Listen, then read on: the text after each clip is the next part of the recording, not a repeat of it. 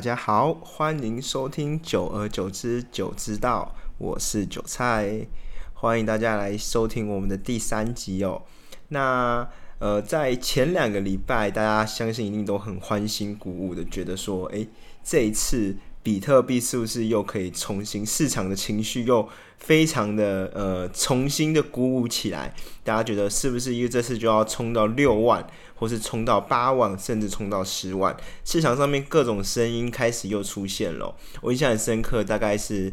呃昨天吧，我朋友才传给我看，说那个女股神 Catherine Wu，她在预估比特币在二零四零年之前呢，是非常有可能上到一百万美金的。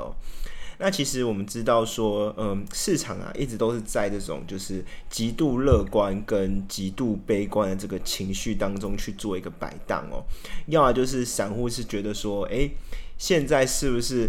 fear of missing out，就是我一个最后在上船的机会有没有？哎，我再不上船，船就要开走了。那现在不知道这种这艘船呢，到底是铁达尼号还是呃一个开往新世界的船只哦？那呃，另外一种情况就是市场上一直群会有一种就是 FUD，就是一直很恐慌的感觉，就是说，哎，这是不是那种你看过以前那种呃？呃，美式的那种电美式的电影都比较那种 local，就可能哎，列车前面就是断轨，或者是呢，呃，怎样炸弹就要爆炸了。那是不是我现在呢再不下车，就是或者是跳车哦，我接下来就会摔得个粉身碎骨哦。所以市场上的呃的大家啦，也不能说是包都只讲散户，其实有时候就算是一些资金比较大的主力，因为大家知道没有人可以。真的可以控制这整个市场，大家都是呃有一个阻力，会有一个更大的阻力，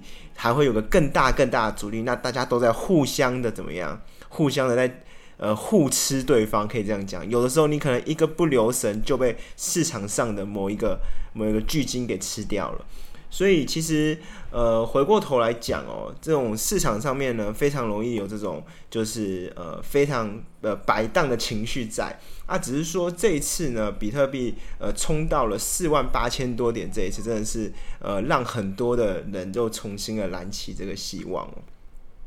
但其实我一直觉得说，就是呃人生啊，其实我们都有很多呃先后顺序要去做的事情啊，通常会比较容易在这种就是。可能呃，不管你觉得说现在是最后正仓，或者是最后下车的机会都好，但我们要知道说，其实人生是有先后顺序的。就像是说，呃，出生、结婚跟死亡这三个，我相信没有人会把这个顺序给搞错嘛。那其实我们再去踏入就是加密资产的时候，就是投资任何风险、任何属性的风险资产都好了，其实。我建真的是建议大家，其实要先把自己的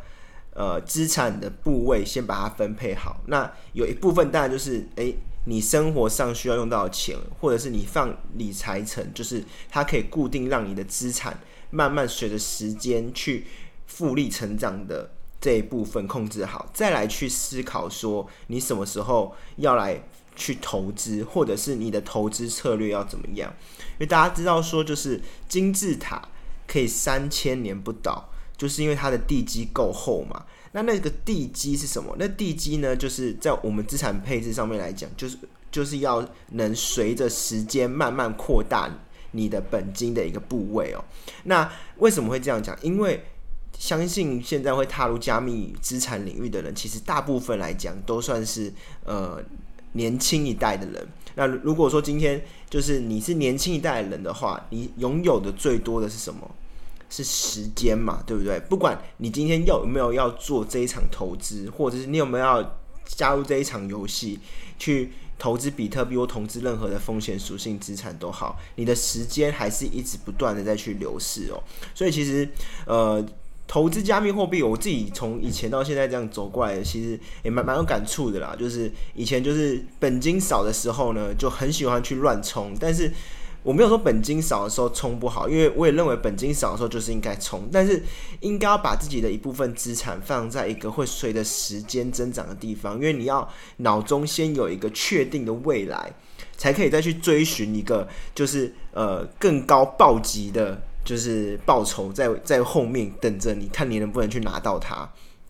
所以其实，呃，人生先后顺序要把它分得清清楚楚。如果说现在投资加密货币的起伏让你的心情受到很大很大的影响的话，或者是说，嗯，不知道该怎么做的时候，我还是建议说，就是嗯，先收好自己大部分的血汗钱。那先出来学习，学习如何去做好自己的资产配置，不要一拿到钱就直接全部 all in 进去风险属性的资产里面。好，那回到我们最近这一周，就是市场上面几比较发生的几件大事哦。那这边可以跟大家分享一下，就是如果我们在追踪就是市场上面的消息的话，可以从哪几个管道，然后来就是呃。呃，来来接收到。那分别有几个，分别就是大家如果比较常用的 App 的话，可以去下载一个叫金色财经的 App。那虽然它那边是那个大陆那边的 App，但其实我觉得它的整理上面还算是不错。那新闻呢，就是最新的消息呢，也还算是蛮及时的更新的。那以前我叫做 AI Coin 的，不过它现在呃 iOS 系统的话，好像有专业版，就是要缴费才可以使用。所以这边我就是呃不不一定推荐每个人去付费来申请这一个功能哦。那再来的话，就是呃比较长又最快呢，大家可以小道消息最多。多来使用能找到的就是 Twitter。那其实我还记得那种刚开始使用 Twitter 的时候蛮好笑的，就是因为 Twitter 就是呃大家知道它其实不呃是一个社群平台嘛。那我以为一开始打开可能就是像是 Facebook 这样子，那没想到一开始打开 Twitter 的时候呢，里面全部都是跟那个成人相关的内容。哦，那个就是看的会让人血脉喷张哦。那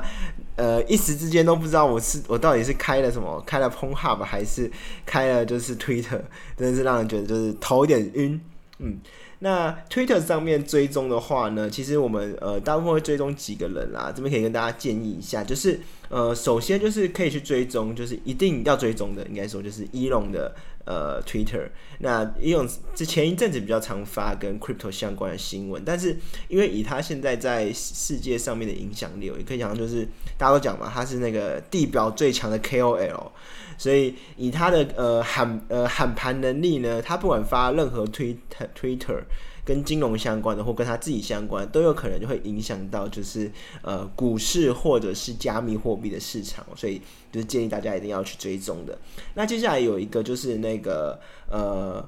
呃 Barry Cyber，那他就是那个呃灰度的执行长，那他也常常会发一些就是你知道，大家币圈呢就是。呃，Twitter 非常多 KOL 就是会不定期来一点喊盘嘛，那自然就大家都会加上就是 NFA，那就是呃 Not Financial Advice，所以呃虽然都是说不是金融建议啦，那但是还是就是给大家就是呃推荐某些币种，那直接有些币种并不是说他们推荐的就一定会割韭菜哦，其实他们有时候推荐的算是一些就是还蛮实用的币种。对，那他从他这上面也可以去知道很多市场上面的消息。那以最近为例呢，这个 Barry Cyber 呢，他就有去呃公开了他们就是呃 DCG，DCG 就是在全球建立，并且就是会买很多区块链。公司的就是一个企一个企业哦，那他们那个执行执行长就是刚刚讲过的嘛。那其实他们在区块链领域就是投资了非常多的项目，所以呢，他就有公布说，就是 DCG 就是几个去。比较长期持有的资产，那这些资产其实不外乎就是比特币跟以太币嘛。那第三个呢，算是比较让最近比较市场上比较大家觉得惊讶的一点的是说，就是原来他第三持有的是 Near 这个新型代的公链的币哦。那会大家对 Near 其实呃了解并不算是到很深哦，因为其实 Near 算是一个蛮新的币种，但是呢，没想到在这个消息一出之后呢，就是一一方面是他持有嘛，因为他们长期持有，那另一方面是 Near 呢，同时间又公布了他们要在他们的链上面发行他们的算法稳定币，那名称呢是叫做 USN，那。有前车之鉴了嘛？前车之鉴是谁？是所谓的 Terra 的 Luna 币嘛？那他们也在上面呢。Terra 有发行自己的稳定币叫 UST。那发行这个之后发生什么事情，相信不用我多去注多去赘说了。相信就是 Luna 就是呃，从原本那时候我记得我入场时候才两块多，然后结果它现在转眼回头看，虽然我没有一直持有到现在，但它也涨到了九十几，甚至有时候超之前有一阵超过了一百多。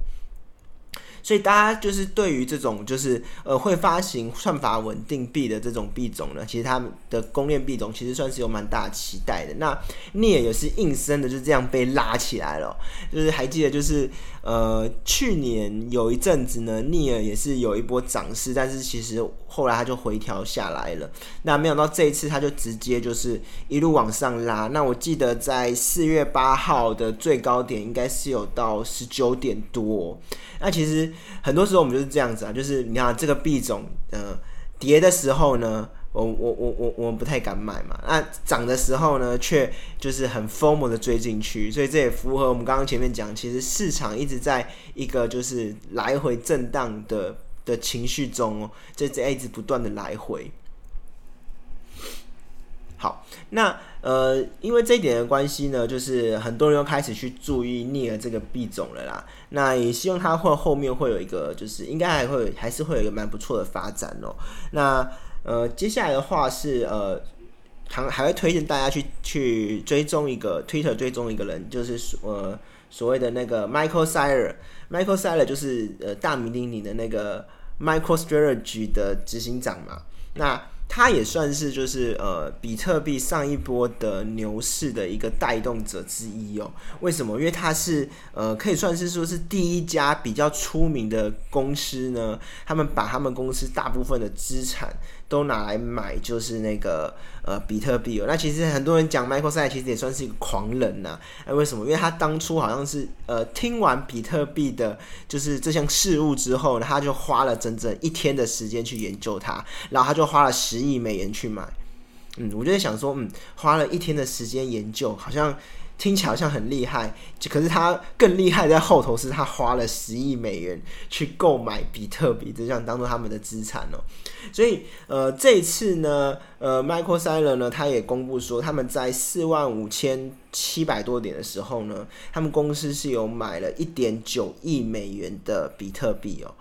但其实，如果是老韭菜的话呢，看到这则新闻，其实都会有点害怕。为什么？因为他其实除了一开始在一万多点、两万多买比特币的时候呢，是一路上涨之外呢，他后面几乎怎么买比特币怎么被套，就是他几乎是买完之后的两个礼拜。两三个月啦内呢，几乎都是被套的。那我们也回顾一下嘛，他之前呢也在六万多点的时候有说过他们没有买比特币，结果后来发生什么事情了？相信大家一定都知道。那我都不知道，为他们公司的股东会会怎么样想啊？就想说，你这家那么大的，就是呃这么多资产的公司，为什么你每次买呢都买完都会跌啊？这也是很奇怪的事情。不过我觉得，如果是以另外一个角度来思考的话，其实大家可以知道。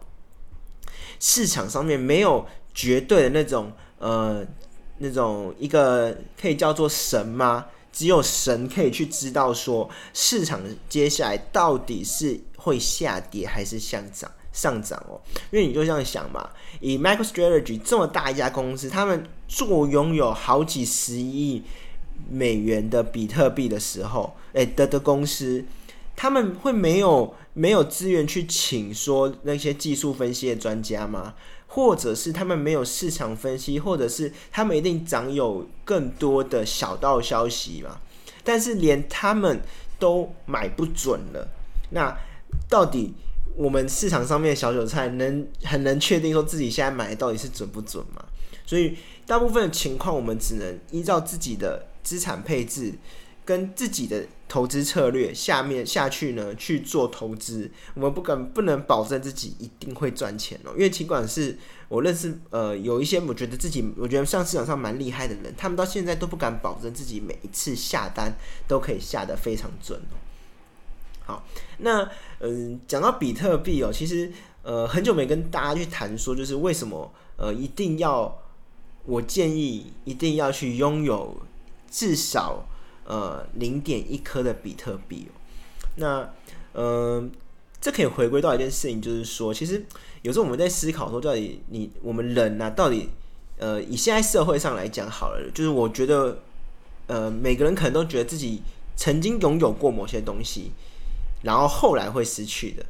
呃，举例来讲哦，今天呢，如果说呃你曾经呃那个拥有一间房子，对不对？那试想，如果今天房子呢，我我我我贷款买了，但是我三个月没缴了，贷没缴贷款，那房子最后会变谁的？我以为房子是我的，但其实三个月后它变成银行的，或者是变成下一个人的。所以，什么东西是我们真的去能够完全拥有的？或呃，举个更更不一样的例子，你可能会觉得，因呃房子原本是因为我贷款的嘛。就算今天你真的拥有了一间房子，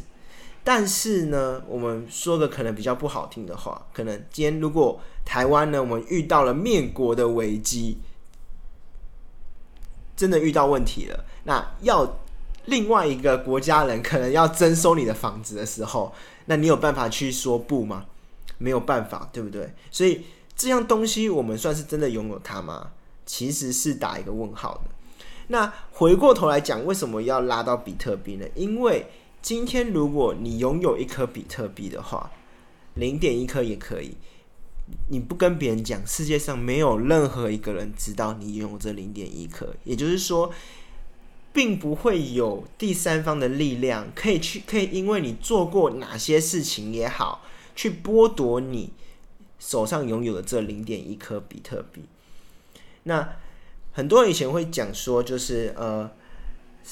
真正危机来的时候，为什么黄金会涨嘛？那因为其实。呃，大家知道黄金跟银都算是蛮保值的贵金属，但是钻石就没有。为什么？因为其实呃，钻石有很多的附加价值。那其实这个就另外一件事情，就是它品牌上面的加成很多，所以大家还会以黄金呢，以前我们就当做一个比较呃有保值的东西。所以你会觉得说，哎，没关系，今天我买了黄金藏在我自己家里，是不是？如果没有，我没有跟别人讲。是不是就没有人知道我曾经拥有这个黄金？那今天就算真的发生什么事情的时候，我还可以拿这个黄金，我真的逃到别的国家了，我还可以把它拿去变现。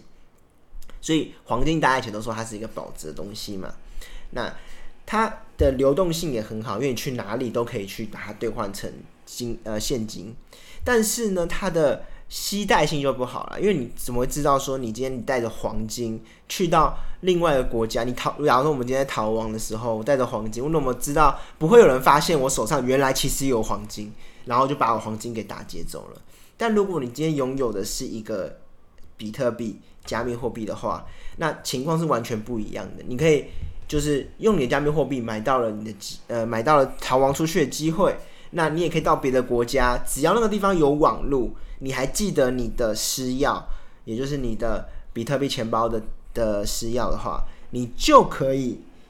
把你的比特币去跟别人去做交易，而且这东西不会有所谓的真假的问题，因为呃，比特币就是比特币，它一上网，它一看你钱有没有转过来，或者你的钱包我一打开看。我就知道这东西是真的是假的。那如果你今天是黄金，大家以前看过电影吗？黄金不是还要咬，就是有些人拿黄金来咬一下，来确定它是真的还是假的。或者是你今天拿的是美金，美金还需要一个什么？一个点钞机嘛，验钞嘛，怕你拿假钞跟他换嘛。所以其实到呃投资币圈这么长的时间，其实真的一定要去分配一部分的资产哦，在这个就是呃比特币的这个。